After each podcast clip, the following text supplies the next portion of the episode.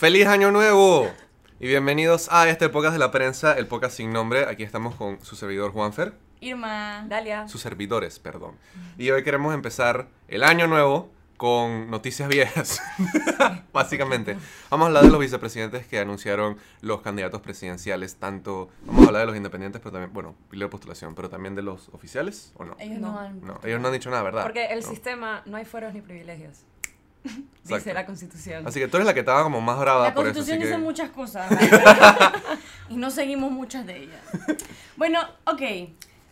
La fecha tope para que los candidatos por la libre postulación oficializaran sus candidaturas y nombraran a sus suplentes, o sea, vices, era 3 de enero, ¿verdad? Entonces, 3 de enero todos fueron, o sea, esperaron hasta el último día, como siempre, muy panameño, para presentar a sus entrega la tarea. vicepresidentes. Y a mí me, me preocupó un poco, me dejó un poco anonadada, me pareció un poco que no entiendo por qué lo hicieron.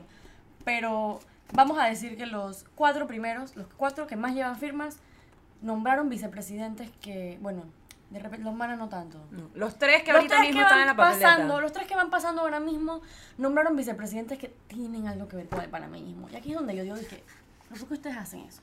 Eso es como darle en bandeja de plata a la gente que siempre crea teorías de conspiración, porque ya las vi ayer, me imagino que ustedes también, ¿no? Sí. Ya que todos los candidatos eran de Varela, que todos los candidatos eran panameñistas, que no sé qué cosa.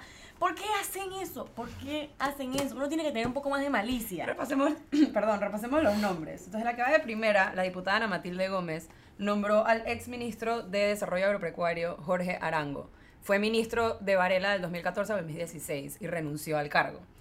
Me- Entonces, yo me imagino que Ana Matilde de repente pensó que como este man se fue con bombo y platillo criticando al gobierno de Varela, Como que se vería la bien. gente iba a decir, dije, Sí. Ofi man, este man no tiene nada que ver, pero es que la gente no piensa así. Y entonces está un poco como, o sea, como que Jorge Arango se peleó con el resto. Yo creo que el resto del gabinete se peleó con Jorge Arango. O sea, yo en verdad creo que a Jorge Arango no le importa lo que piensan de él. Claro. Pero es como esta actitud de, o esta como idea de que, ah, él se fue, entonces de seguro toda esta gente que como que confiaba en Varela, pero Se fueron con él. se, fu- vo- se fueron con Varela y después están un poco como disgustados con cómo ha sido la gestión. De seguro se sienten igual que Jorge Arango, así que van a estar de acuerdo con esto. Y es como, creo que tiene sus pros y sus contras. Lo que he oído, o sea, la como opinión que he podido como recaudar por aquí y por allá es que Jorge Arango en verdad no es una persona a la que se le conocen como casos de corrupción, se le conoce como una persona bastante como honesta, íntegra.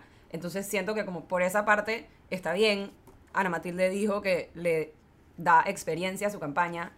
eh, que sí, supongo que Yo creo que todos se fueron para ese lado de buscar a alguien con experiencia, porque como la gran crítica que les dan es como que no, que no tienes estructura, es como que ok, vamos con un vice que haya estado en gobierno y que haya tenido un papel botón, Exacto, to- pero ¿qué pasa? Que que- los tres se fueron con gente que tenía que ver con Bueno, panameñismo, y entonces también- se ve así como... Y también como que el, al ser ex ministro de agropecuario, ese es un tema que Ajá, va a ser súper, súper importante el tema del agro, como entrando a los debates presidenciales y de cara a la campaña, porque hay demasiada gente que va a estar pendiente Pero de ahí eso. y hay es un tira y jala, porque por ejemplo ayer en Twitter había gente que decía como que, ¿cómo esta mamá poner a este tipo que no hizo nada por el agro? Me explico, como que va a haber este tiro y jala sobre este tipo. Y ok, vamos a decir que Ana Metil le pone a Jorge Arango independiente y los otros eh, candidatos por libre postulación, precandidatos, ponen a otras cosas. Pero es que como todos caen en esta categoría de tener algo que ver con el panameñismo. Explica quién- quiénes son los Bueno, otros. el que sigue, el que le sigue a Matilde Gómez en firmas es Marco Amelio. Marco Amelio puso a Boyd Galindo. Boyd Galindo fue embajador en el gobierno de Mireya Moscoso. Entonces, ¡boom! Panameñista. Y fue legislador, o sea, ok. Y fue legislador con Empecemos, Marco tipo, Marco Amelio fue panameñista. Entonces, Exacto. esta persona también fue legislador, o sea, estuvieron, compartieron Com- bancada. Ajá, estuvieron juntos en, en la, en la Han sido asamblea. frenes de hace rato, pues. Han sido, ¿cómo Garras. que lo dijo? Dije, compañeros de batalla.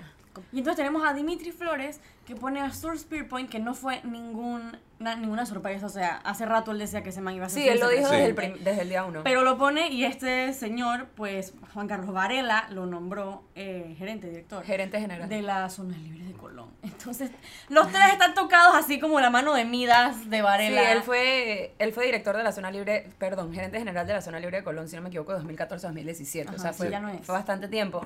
Y es, un, o sea, es una persona que es nombrada por el presidente. Entonces, de vuelta, como que hay vínculos y hay relaciones y hay como... No sé, me parece que es como no me parece pensar. que debieron ser un poco más maliciosos. O sea, yo me imagino que de repente no sabían a quién iba a poner el otro. Porque si yo me entero que mis contrincantes van a poner a dos a personas que tienen que ver con el mismo, yo digo, ok, yo no puedo hacer lo mismo. O sea, a lo pink. Rin, rin. También, que me lo comentaba alguien ayer y me parece un punto como importante, em, que si estás tratando de meter gente con experiencia, no hay muchos independientes Sí. que hayan tenido una trayectoria Claro, política No hay. Casi. en Panamá. Entonces, ¿qué vas a poner un PRD, un CD o un... Me, me explico, como que no Yo me hubiera hay- ido hacia alguien que hubiera tenido de repente algo que ver con otro partido. ¿Tú crees que la inclusión de tantos Porque, porque si te están criticando de que Pero tú eres peor. si tú eres Marco Amelio, te están criticando que tú eres panameñista, que tú eres panameñista, que tú eres panameñista. Sí, no, Marco Amelio. Y te buscas un vicepresidente que fue legislador contigo Pero, en la por ejemplo- panameñista. Es de que, man, ¿qué estás haciendo? Pero, por ejemplo, Ana Matilde Gómez no puede poner a alguien que hubiera tenido un vínculo con el PRD, porque le van a y no. que, ah, entonces tú estás de acuerdo con Benicio Robinson. ¿Me entiendes? No, no, Como no, el PRD no, porque también Ana Matilde, o sea, Ana Matilde lo asocian con el panameñismo y también con el PRD porque fue eh, procuradora. Pero después, ¿cómo vas a poner un CD si no te quejas de la corrupción y estás poniendo un CD? Yo no siento que Ana Matilde necesitaba alguien con tanta trayectoria. De No, repente. Marco Amelio sí. Eh, Dimitri Flores definitivamente. Y sus Pirpo yo no sé cuánta trayectoria tiene. O sea, Dimitri, ¿qué pasó? ¿Qué hiciste? No sé. Allá ¿Quién eres? Pero Ana Matilde no, necesita, no necesitaba tanto como que esa figura. Yo hubiera ido mejor con Lombana. Pero bueno. Bueno, además de Los eso, egos, los egos. rapidito, ¿quién es el otro? Ah, bueno, Flores, sur Spear Point. Ajá, Lombana puso a Guillermo Márquez Amado, que es ex magistrado presidente del Tribunal Electoral. Lo anunció hace como 24 de diciembre o 23. O sea que ya tenía como... Y creo, a mí me parece que esa como... Ese nombramiento o esa decisión vino después de sus denuncias contra el Tribunal Electoral. Y siento que el poner a Guillermo Márquez Amado ahí fue como, mira, una persona que demuestra lo que fue el Tribunal Electoral en algún momento y la integridad de la institución Ahora, y seguir las normas. Oye, en serio, el único que puso una vicepresidenta mujer es Paco Carrera. O sea, Sí, ¿ah? oigan, no podían buscarse mujeres en de toda la gente. Conchale. Paco de- a mí me decepcionó honestamente que A todos mí se fueran con machos. Y bueno, cambiando el tema, Pero siguiendo hablando del panameñismo. pues sí. Em, el 2 de enero fue, se instaló la última legislatura de este quinquenio en la Asamblea Nacional. Un aplauso. Con broche de oro. Em, en este roto. acto, como es cada vez que se instala una nueva legislatura, va el presidente, van todos los ministros, o sea, va su gabinete, van los magistrados del Tribunal Electoral, va algún representante del órgano judicial, o sea, de la O sea, hay bucata aquí. Corte Suprema de Justicia y están todos los diputados. Eh, no se discute nada, sino que da unas palabras la presidenta de la Asamblea, o el presidente de la Asamblea, en este caso, Yanivel Ábrego, y da pal- palabras el presidente de la República, Juan Carlos Varela. Esta fue la última vez que Juan Carlos Varela le tocaba como comparecer. No es comparecer, le tocaba... O sea, en verdad le estás dando un discurso al país, es como el momento más directo en el que le estás como diciendo al país y en teoría le haces como un recuento de cómo ha sido el año y cómo vienen las cosas. ¿Hizo eso, Dalia? O sea, Más o menos. sí, tipo, de alguna manera sí. El primer discurso fue el de Yanivel Ábrego, la presidenta de la Asamblea, y ella empezó básicamente, ha habido todo este tema de que la Contraloría se queja de que no los dejan auditar las cosas que quieren auditar dentro de la Asamblea y que los votan y que les guardan los papeles y etcétera. Ella salió diciendo que no se oponen a la fiscalización ni a las auditorías de Contraloría. Entonces lo que salió diciendo es que la Contraloría ha dejado de ser un ente fiscalizador y se ha, se ha vuelto un ente investigativo. Y que para eso, o sea, eso está mal.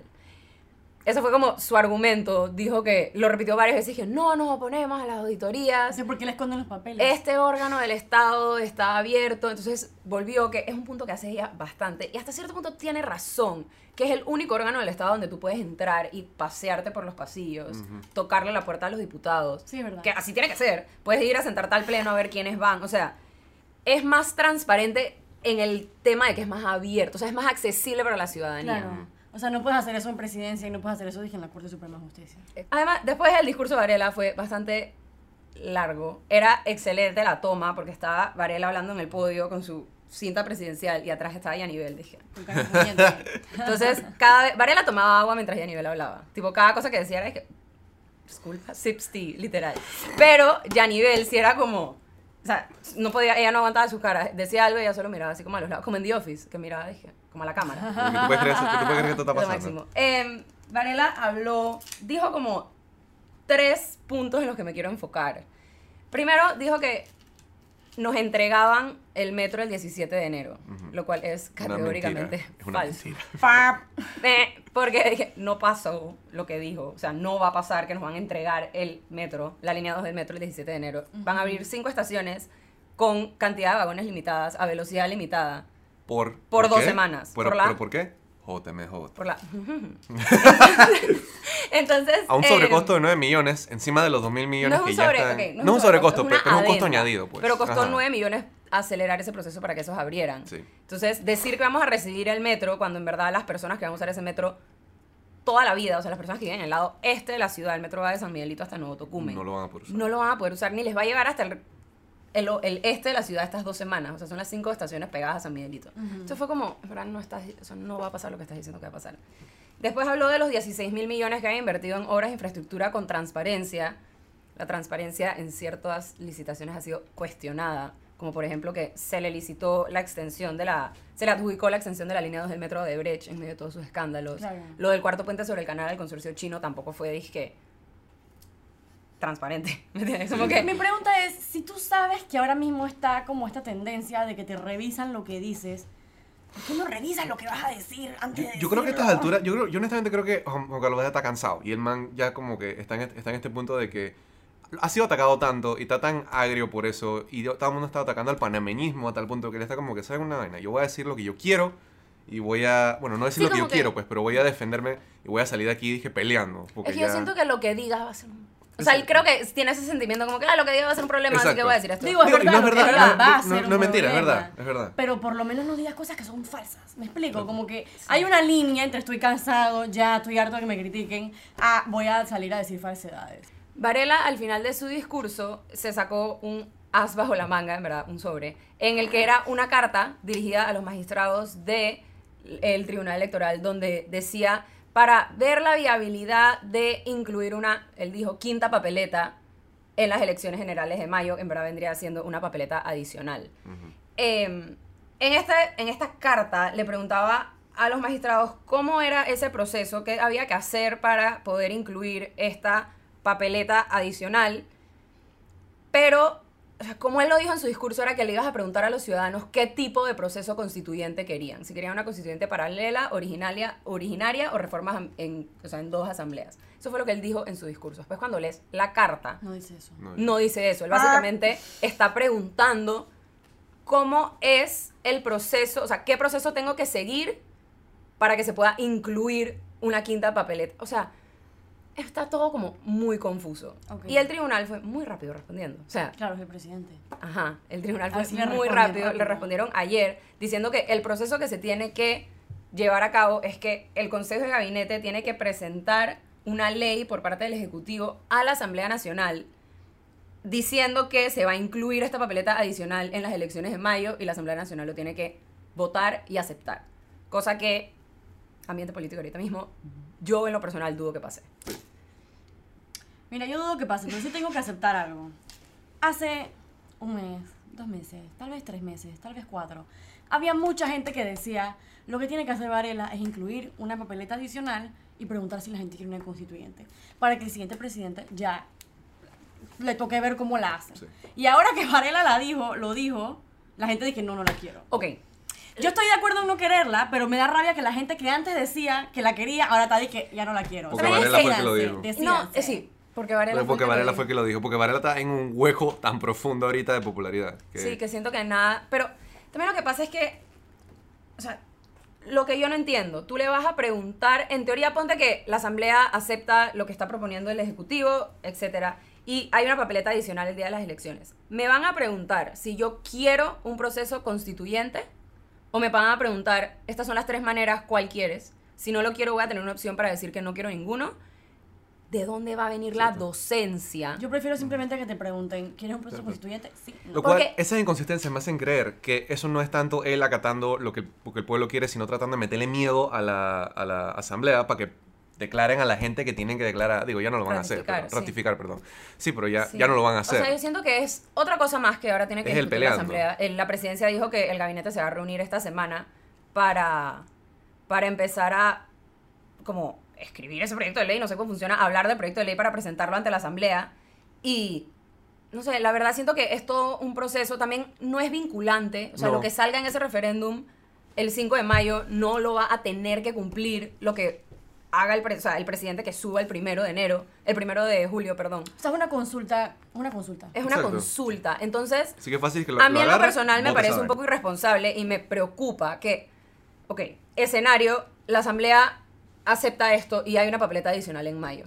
Se va a tener que hacer un trabajo de docencia por parte de sociedad civil, porque no podemos confiar en los partidos políticos en no meterle politiquería en el medio a el proceso. Entonces va a ser sociedad civil, no solo te va a tener, tú solo no vas a tener que saber quiénes son tus candidatos a presidente, quiénes son tus candidatos a alcalde, tus candidatos a diputado, tus candidatos a representante y hacer una decisión informada. Ya con eso le estás pidiendo mucho a la población. No, o sea, de, No, verdad, verdad. porque al no- final tienes un montón de opciones. Nosotros no somos Hay gente que te va a estar incitando con un voto, hay gente que está lleva años ahí, entonces ya eso es bastante y encima no tienes que hacer docencia para que todo el mundo entienda y pueda hacer un voto informado sobre un proceso constituyente. Yo no entiendo muy bien el proceso constituyente, no lo entiende la mayoría de la gente, entonces ¿quién me lo va a explicar? ¿Y cómo vamos a asegurarnos de que eso sea de una manera responsable, transparente, objetiva?